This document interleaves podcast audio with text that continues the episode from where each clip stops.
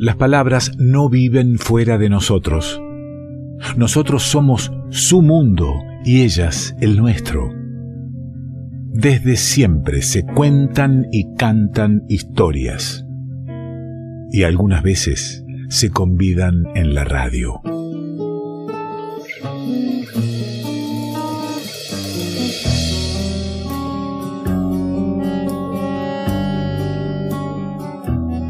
Y sí, las historias se cuentan en la radio, pero alguien nos tiene que decir cómo. Y es un alegrón que eh, empecemos a habitar el estudio con alguno de los columnistas. Lo tenemos aquí con nosotros a Oscar Barful. ¿Qué dice, amigo? Tanto tiempo. Muy bien, después del temblor. ya con las dos vacunas usted, ¿no? Sí, súper protegido. Tengo el escudo de... Le voy a servir Ahí está, un traguito de vino, oh. porque usted lo merece, porque hace tiempo que no lo compartimos. Brindo, brindo por su presencia aquí en el estudio. ¿eh? Y además lo necesitaba justo, porque usted sabe. A ver que tengo un tema, yo tengo familia en Italia. Eh, y, algunos de los eh, primos de mi madre están todavía instándome a la escritura, al manuscrito de la carta. Y digo, ¿qué, ¿qué, hago con.? No sé qué hacer, porque yo le quería mandar emojis nada más. Claro, porque pasaron de moda las cartas. Le quería mandar un par de emojis y ya está, y decir que estamos todos bien, y que le mando un corazoncito. Una sonrisa, Exacto, una bandera italiana con una argentina. Claro. Eh, me cuesta esto. Cuesta. Sí, pero hubo un tiempo donde hubo cartas. Mm donde la gente mandaba cartas a todo el mundo, a toda su familia, principalmente, obviamente cuando vivían lejos.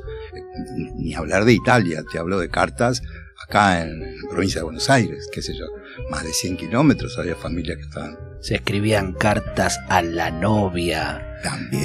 Que la veía todos los días, pero un día le escribías una carta. Es que había cartas que se escribían prolijamente y empezaban diciendo, eh, qué sé yo, este, escribo, eh, espero que cuando reciban esta misiva se encuentren todos bien de salud, quedando nosotros bien, a Dios gracias. Eran como fórmulas que había eh, para que, para principio y para fin de cartas, digamos, sencillas. Pensemos que había gente que solamente se sentaba a escribir cuando escribía una carta. Y que tal vez cuando llegara a algún pueblito lejano el que la recibía, iba a salir corriendo a la comisaría o a la iglesia para que se la leyeran. Esto pasaba. Entonces eh, tenía un valor muy especial la letra escrita. Era la única forma de pasarse las novedades en familia. ¿no? Por supuesto, después, eh, que era común que si alguien se iba de vacaciones del lugar donde estaba, te mandara una postal. Y también ahí había una fórmula que podía decir, eh, desde estas hermosas playas, claro. Te mando un abrazo a pesar de la distancia y el deseo de volver a verte. Y ponía la firma el tipo, ¿no? Este, era la manera de comunicarse. Algunas cartas se escribían, que yo, serenamente en la mesa de un bar, pensando cada cosa que uno ponía, siempre con letra prolijita, este, que se pudiera leer claro y además estaban hechas en segunda persona, como corresponde, como si el destinatario estuviera así como estamos nosotros. Yo te estoy hablando a vos porque sé que me escuchas en, en la carta, yo te escribo porque sé que me vas a leer. Estaban las cartas de los novios. Eso es lo que vos decías y la verdad que es una parte muy jugosa, pero en un clásico. Entonces eh, algunas cartas iban con un beso de rouge, otras llevaban, no sé, una lágrima de tristeza, y los novios iban juntando esas cartas como, como si fueran joyas. Las guardaban en cajitas, atadas con una cinta. Pero a veces las cosas no llegan a buen término y la parejita, vaya uno a saber por qué, se rompía, se terminaba. Tengo en mi historial eh, haber quemado una cajita de esas. Haber encendido el fuego en una parrilla con una Es bueno, depende, depende del recuerdo que uno haya tenido de la. Sí, no, pero después me arrepentí. Es que son recuerdos. cosas que no, pueden volver del fuego, digamos. Claro, hay cosas que no regresan. Pero es cierto que también no había los novios, se los ex novios se reclamaban la, la, correspondencia, pero eran documentos amorosos. Entonces este tipo le decía, Gladys, devuélvame por favor esas cartas. Y ella le decía, quédese tranquilo, Carlos Alberto, ya las prendí fuego. Porque era la única manera de eliminar los mensajes, no, como en el WhatsApp, que eliminás y ya está, o en una carta, en un mail, uno puede archivarlo, tirarlo a la papelera. Esto no, quedaba. Y en estas cartas estaban también las cartas de los personajes notorios, como en las que le escribía Frida Kahlo a Diego Rivera. Hay una, que es del 19 de agosto de 1939, donde ella le dice, niño mío, así lo trataba, eh, hoy hace 10 años que estamos casados. Yo sé que vos no lo vas a recordar, pero yo sí. Y aquí te mando un ramo de flores y en cada flor va el cariño de siempre para toda la vida, Frida. Es una carta que, es pública, que está publicada. Y ahí yo tengo un, tema con eso. Me, pregunto, es pública y, gran parte de, la historia y, también hay libros que son, son poemas, que son recopilaciones de cartas. Sí. Pero eh, quien escribió y quien recibió no, no lo hizo con el objetivo de que eso sea público. Nos estamos un poquito metiendo en su intimidad. Claro, bueno, este, decía en sus máximas el escritor Abelardo Castillo, no publiques todo lo que escribas, ya tu viuda se va a encargar de hacerlo. Está muy bien. Entonces eh, eso pasa y cuando no es el agente, la editorial dice, ¿cómo quedó algo que Borges no se entera? Bueno, hay que conversar la Kodama y inmediatamente saldría a la venta. Claro. Eh, aunque sea un...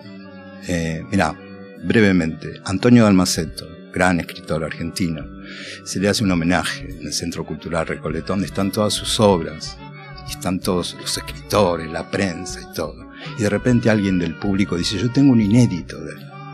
La gente lo mira, y la seguridad lo, se va a encargar de sacarlo, y el tipo lo que saca es un presupuesto, un presupuesto de, de un trabajo de pintura. que Antonio había sido pintor. Había sido pintor de casas y le hizo un presupuesto. Era un un texto inédito. Por supuesto. No mentía. y están, hablando de cartas, también las cartas abiertas, las cartas que se escriben eh, públicamente, digamos, al poder de turno. Tal vez la más célebre sea la que escribió eh, Rodolfo Walsh a la Junta Militar eh, cuando se cumplió un año de, del golpe. Del, golpe de Estado. Es la carta conocidísima, que además al pobre Rodolfo Walsh le costó la vida, ¿no? Pero yo quería referirme a una carta de una mujer.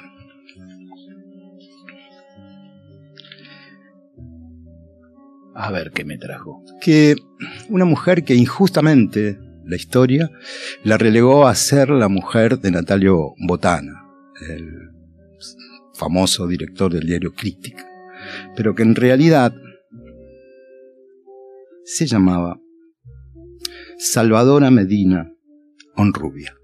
Ese es su nombre, ese fue su nombre. Y fue mujer soltera, eh, perdón, madre, soltera. este, escritora, poeta, y además militante anarquista. Eh, fue la primera mujer que estuvo presa por razones políticas. Y yo, si me permitís, quería compartir una carta que ella le escribe al general Uriburo, fue quien la, mandó a prisión. Eh, se la escribe a él luego de que la encarcelara y que un grupo de intelectuales argentinos eh, pidiera magnanimidad por ella, al general. O sea, le pidiera eh, una especie de perdón, un indulto. A lo que ella le responde, ¿no? Si me permitís. Vamos a ¿cómo, cómo es el nombre nuevamente? Porque gran parte de, la historia anarquista y hoy lo, nombramos a, Rolando Goldman como uno que ha rescatado a, Simón Radowinsky o aquí a mi, el amigo Bayer que, que ha sido siempre este, el último de nuestros anarquistas queridos. Eh, es muy ninguneada la historia del anarquismo, así que el nombre... Perfectamente, ella lo trajiste a Simón Rodowisky y es ella quien lo defiende. E incluso la que eh, diseña este, planifica la fuga de Simón del penal de Ushuaia. Ahí va. Estamos hablando de una chica este, con ideas claras. Sí, sí, sí. sí.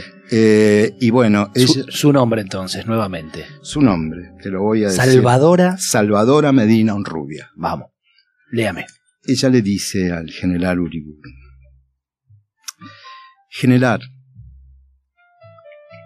acaban de eh, entregarme el petitorio que hacen mis amigos, mis colegas intelectuales, para que usted, pidiendo magnanimidad para mí, agradezco a mis compañeros este acto de coraje y humanitario y reconozco el varón moral que han demostrado en este momento de cobardía colectiva. Al atreverse a pedir por mi piedad y desafiar sus tronantes iras de Júpiter doméstico, así lo llamo. Eh, pero no autorizo el piadoso pedido. Magnanimidad implica, general, un perdón. Y yo, hasta donde sé, no me hace falta. Yo eh, recuerdo no tener ninguna falta para merecer magnanimidades. Señor general Uriburu, yo sé sufrir. Sé sufrir con serenidad y con inteligencia, y desde ya lo autorizo a que se ensañe conmigo si eso es lo que lo hace sentir más general, más presidente. Entre todas estas cosas defectuosas y subversivas en que yo creo, hay una cosa inevitable, el karma. Tranquilícese, no se trata de ningún explosivo. Es una ley cíclica. Esta creencia me hace ver en este momento por el que pasa mi país como una cosa inevitable, fatal, pero necesaria para despertar a los argentinos un sentido moral, cívico, dormido en ellos. En cuanto a mi encierro, es una prueba espiritual más. Ni siquiera es la más dura la que llevo en mi destino. Pero soporto todo con mucho valor, más las injurias y la mayor vergüenza con la que pueda azotarse una mujer pura, y me siento como ello, ennoblecida y dignificada. Soy en este momento un símbolo de mi patria general. Soy en mi carne la Argentina misma y los pueblos nunca piden magnanimidades. En este innoble rincón donde su fantasía conspiradora me han cerrado, me siento más grande y más fuerte que usted. Sépalo, que desde la silla donde los grandes hombres gestaron la nación, dedica sus heroicas energías de militar argentino a asolar hogares respetables e infamar a una mujer ante los ojos de sus hijos. Y eso que tengo la vaga sospecha de que usted debió salir de algún hogar e incluso debió también tener una madre.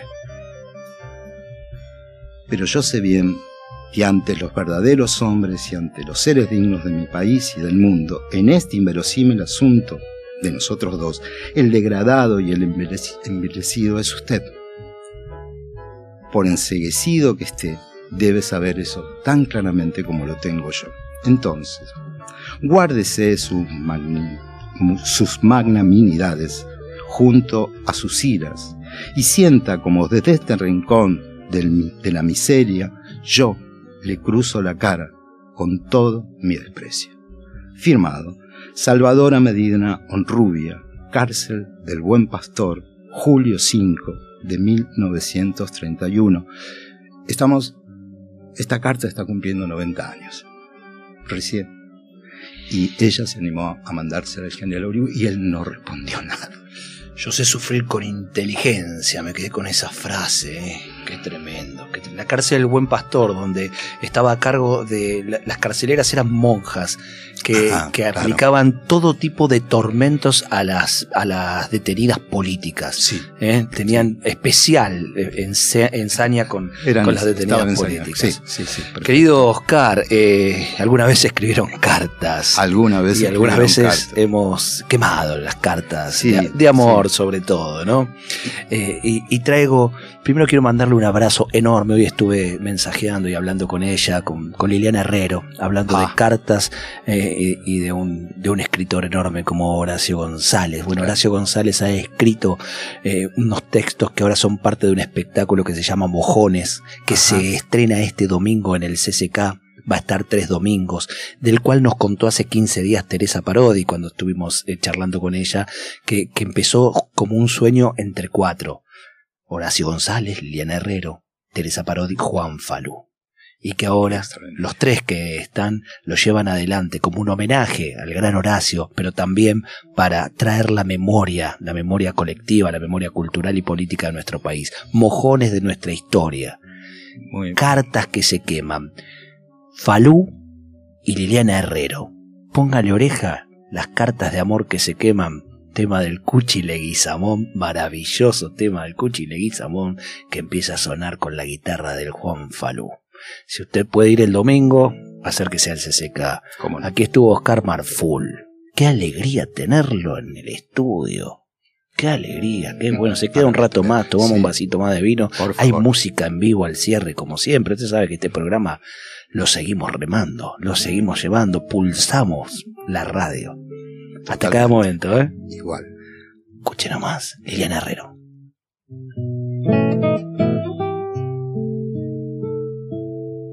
Ay, niña, no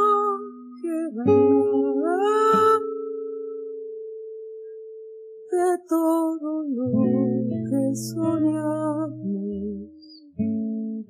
Nuestro amor son estas llamas que están quemando mis manos. Nuestro amor son estas llamas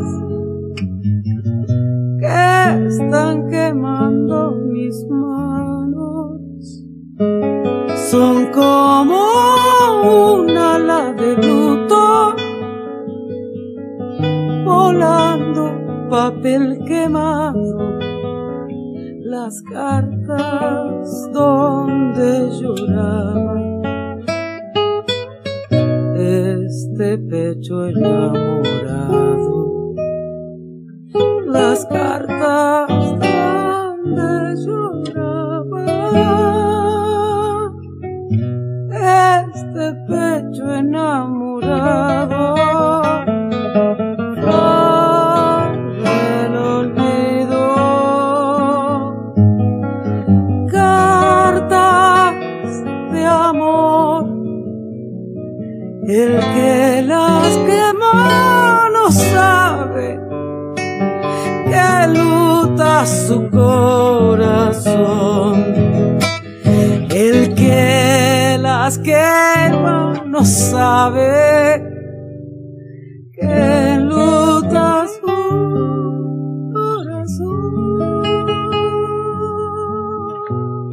Cartas de amor que se queman, Liliana Herrero, Juan Falú, un disco fundante de una manera de sentir la música.